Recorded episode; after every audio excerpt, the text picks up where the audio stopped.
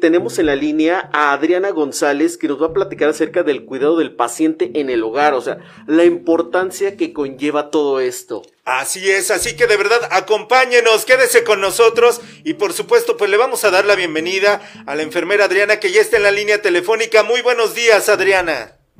Hola, muy buenos días, Hugo. Invitación, buenos días a todos. buenos días. Un gusto que estés con nosotros para platicar acerca de este tema. Sí, pues la importancia que, que se tiene de mantener un entorno seguro para, para nuestro paciente, nuestro familiar, cuando tiene una situación de enfermedad que se tiene que estar vigilando diariamente en casa, la vida diaria. Oye Adriana, y yo te quisiera preguntar, ¿hay mucha diferencia del cuidado de un paciente en un hospital a una casa? Claro, es totalmente diferente. En un hospital pues se lleva una secuencia de, de cuidados ya marcados, estipulados en la casa y además hay personal capacitado que conoce el tipo de tratamientos que requiere el paciente, las medidas de seguridad, porque en los hospitales todos los días se manejan este, normas de, de seguridad para todo el paciente que ingresa. En la casa es totalmente, totalmente diferente. Digo, después son los familiares o los cuidadores de los pacientes que cuando uno está en casa y se enfrenta ya a que nuestro familiar tiene que tener cuidados específicos diferentes a la rutina normal, pues es cuando nos entra el pánico y el, desconocimiento es lo que hace que muchas de las veces al principio se batalle. ¿Qué tan complicado es salir del hospital y cuidar al paciente en la casa? Digo, porque entiendo que, como tú lo dijiste, los factores son totalmente diferentes, eh, se llevan rutinas diferentes e incluso el paciente eh, pues está conviviendo de una manera diferente con su familia en casa. ¿Qué, o sea, ¿cuáles son, cuál sería lo más complicado de esto? Mira, por ejemplo, en pacientes que eh, presentan algún tipo de demencia, donde existen cambios de comportamiento, por ejemplo, ellos eh, ya no pueden tener control de las acciones que empiezan a, a de las actividades y de las acciones que empiezan a, a tener el, los cambios, por ejemplo, de a lo mejor olvidos, problemas, por ejemplo, problemas de Parkinson, eh, los eh, cambios en, en el movimiento, los espacios, la cuestión de la alimentación, por ejemplo, también. Se tiene que cuidar hasta los detalles cuando el paciente comienza, por ejemplo, con problemas de declusión, el que no se nos vaya a ahogar, tenemos que estar vigilando la manera en la que él tiene que comenzar a adaptarse a un cambio eh, de rutina para la comida, para el baño, para el desplazamiento dentro de la casa, la cama, la habitación, el cuarto de baño, los pasillos.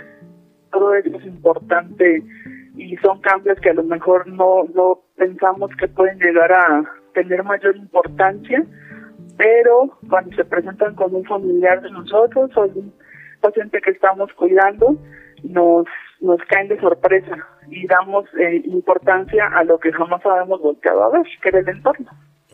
Qué importante es lo que comentas, Adriana. Y sabes qué, bueno, a mí me gustaría saber, ya nos platicabas cómo serían los cuidados de un paciente en casa, pero también platícanos sobre los riesgos. ¿Hay riesgos de, de irse de un hospital a un cuidado en casa? Sí, eh, potencialmente, y más a los inicios.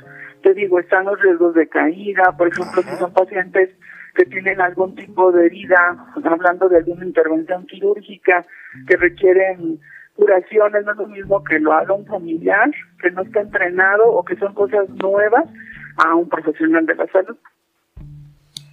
¿Qué tan complicado es o, cómo es la adaptación eh, del paciente del, eh, del hospital a la casa? Digo, ¿qué tan manejable puede ser para ti como enfermera?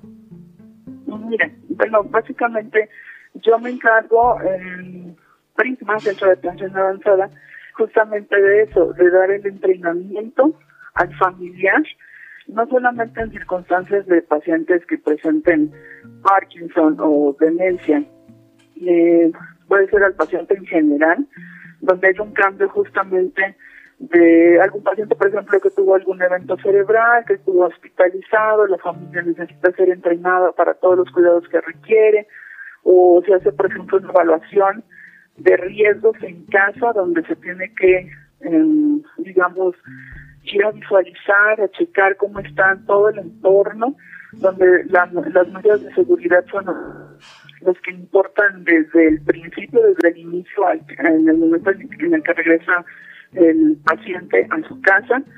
Eh, por ejemplo, que no sean, si son pacientes que van a estar encamados, que no sean este, en una segunda planta en donde lo vayan a tener, adecuar un área en, la planta baja, donde él puede tener todos los cuidados y las cosas a su alcance que requiere en cuanto a baño, este área de comida, todo eso se tiene que evaluar, checar los riesgos. Si es un paciente que tiene que estar subiendo piso, un piso, dos pisos para, para poder llegar hasta donde él está diariamente, su habitación, por ejemplo, y el paciente está comprometido el área, la parte del movimiento, empieza con dificultad para la marcha, el equilibrio, todo eso es lo que se evalúa y se pide modificar a los familiares que solicitan la asesoría. Ok. Adriana, mira, recientemente ha habido un caso pues de una actriz que eh, internaron a, a, un familiar de ella, ¿verdad? Y resultó que en el lugar pues la verdad no le dieron el trato que la familia esperaba y, y así hay muchos, hay, hay muchos casos como estos. Pero platícanos, tú estás en un lugar donde las familias se pueden acercar y pueden por supuesto eh, ver el proceso y el trabajo que ustedes hacen con los pacientes. Sí, claro. De hecho, pues es un centro de atención integral. Y, por ejemplo, lo que tú me decías del caso que me mencionas de la abuelita de una actriz famosa que... De Laura Zapata, para que los radioescuchas y que seguramente escucharon, ¿verdad? Sí, claro, que presentó problemas por ahí con eh, unas úlceras por recubito. Fíjate que, eh, por ejemplo, en pacientes adultos mayores o pacientes que están encamados, que no se pueden mover por sí solos, el, tema de las úlceras es un tema complejo, muy frecuente, hay veces que ni los familiares se dan cuenta que ya los están este, padeciendo, que comienzan con inicios de, de úlceras por presión, lo que comúnmente conocemos como llagas, y pues eso nos desemboca en, en una parte, eh, digamos, de, de alto riesgo para infecciones, y de ahí manifestar el paciente un deterioro mayor. Entonces, eh, se ve el entrenamiento justamente a los familiares y a los cuidadores y también a profesionales de la salud que requieren tener cierto entrenamiento en ciertos padecimientos. Entonces, se abarca desde la seguridad en casa, eh, con los profesionales, por ejemplo, en cuanto a nutrición, cuando los pacientes comienzan con deterioro nutricional eh, y con algún tipo de problema para decisión, también pues asesorados por la nutrición y terapia física, eh, pues, nuestros médicos con los que trabajamos, neurología, psicogeriatría, geriatría, el área de psicología. Entonces, pero es un, eh, digamos, el manejo integral ante los padecimientos de los pacientes que se pueden estar necesitando como familia toda la asesoría completa tú como mm, que has estado practicando todo esto y das capacitaciones a las familias y todo eso, ¿qué tanto se tiene que adaptar el ambiente en casa para este tipo de pacientes? Mira, por ejemplo, bueno, hay veces que no vamos a cambiar la casa completa, claro, pero si, por ejemplo, mm, hacer la implementación de tapetes antiderrapantes en los baños, pueden ser cosas sencillas que nos van a asegurar la seguridad de nuestro paciente. Como el barandal en el baño y esas baños, cosas. Los pasamanos, manos en los pasillos largos, y en la sala de repente nos encontramos que hay mesas bonitas que son, tienen las esquinas como con, en forma de pico, pues a poner algún este protector, por si llegara a sufrir alguna caída no sea tan tan grave la lesión en cuanto a que si llega a recibir un golpe, ¿no? Con algo cortante en la cocina, por ejemplo, cambiar los eh, utensilios de los platos, por ejemplo, o los vasos de cristal que llegan a ser también un riesgo potencial, eh, los cuchillos. En cuanto a medicación, por ejemplo, debe haber una persona que esté al tanto de dar el seguimiento al tratamiento del paciente y no dejar a la mano los medicamentos porque también caemos en problemas de doble dosificación y después una sobredosificación. Entonces, todo eso se va viendo poco a poquito y modificar los espacios. A lo mejor se llega a ver un, grado de modificación, pero no total, solamente es para asegurar este pues la seguridad, vaya.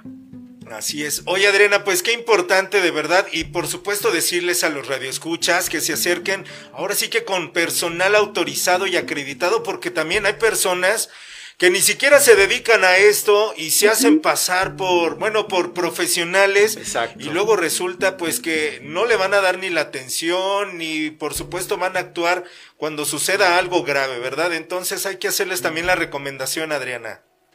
Sí, claro, nosotros en Prisma Centro de Atención Avanzada estamos a sus órdenes con toda la disponibilidad para aclarar alguna duda o si requieren asesoría, si ya están en el momento de que tienen cambios en, en la vida diaria por algún ser querido que necesita cuidados especiales no saben por dónde comenzar, pues con todo gusto se les puede se les puede atender. Claro que sí, y te agradeceríamos mucho si nos pasara las redes sociales en donde podríamos encontrar este servicio. Sí, claro, es eh, nuestras redes sociales eh, aparecen como Prisma Centro de Atención Avanzada y también hay un teléfono que pueden este, tener para contactar si alguna duda o alguna asesoría, que es el 4442 66 45 54. Perfecto, te agradecemos muchísimo Adriana González Aguiñaga y reconocemos mucho tu labor porque de verdad que sin ustedes, pues la verdad no sabríamos qué hacer y aparte hoy en día en pandemia también a ustedes, pues un fuerte abrazo y nuestro reconocimiento para ustedes. Así es, porque nos ayudan con cuando tenemos este algún familiar que requiere cuidados en casa, que nos capacitan, nos enseñan, digo, desde ser pacientes hasta los cuidados que tenemos que tener y cómo debemos actuar en alguna emergencia si nos ustedes, la verdad, en muchas ocasiones este, los familiares estarían un tanto perdidos. Pues sí, y te digo, a final de cuentas, la enfermería también se basa, una de las funciones principales de enfermería es la educación al familiar y, y a la población. Entonces, creo que ahorita en estos tiempos tenemos acceso a muchísima información y a gente preparada que puede hacer la vida más ligera y segura. Pues muchísimas gracias, Adriana, y nos esperamos escucharnos pronto, ¿eh? Claro que sí. Sí. Gracias, Adriana, un fuerte abrazo. Gracias, buen día. Hasta luego. Así que lo tienen, la verdad es que importantísimo el cuidado del paciente en casa y contáctese con profesionales para que tanto los capaciten y les, eh, les ayuden con todas este, estas situaciones que son delicadas muchas veces porque no tenemos tiempo o no tenemos los conocimientos para cuidar a alguien en casa. Así es, ya lo dijo Guiño, de verdad, hay que acercarnos con los expertos, no caer en manos de charlatanes, su Guiño, porque los hay también, y luego la verdad es que ellos también luego no saben ni qué hacer, mejor hay que acercarse ahora sí que con los profesionales.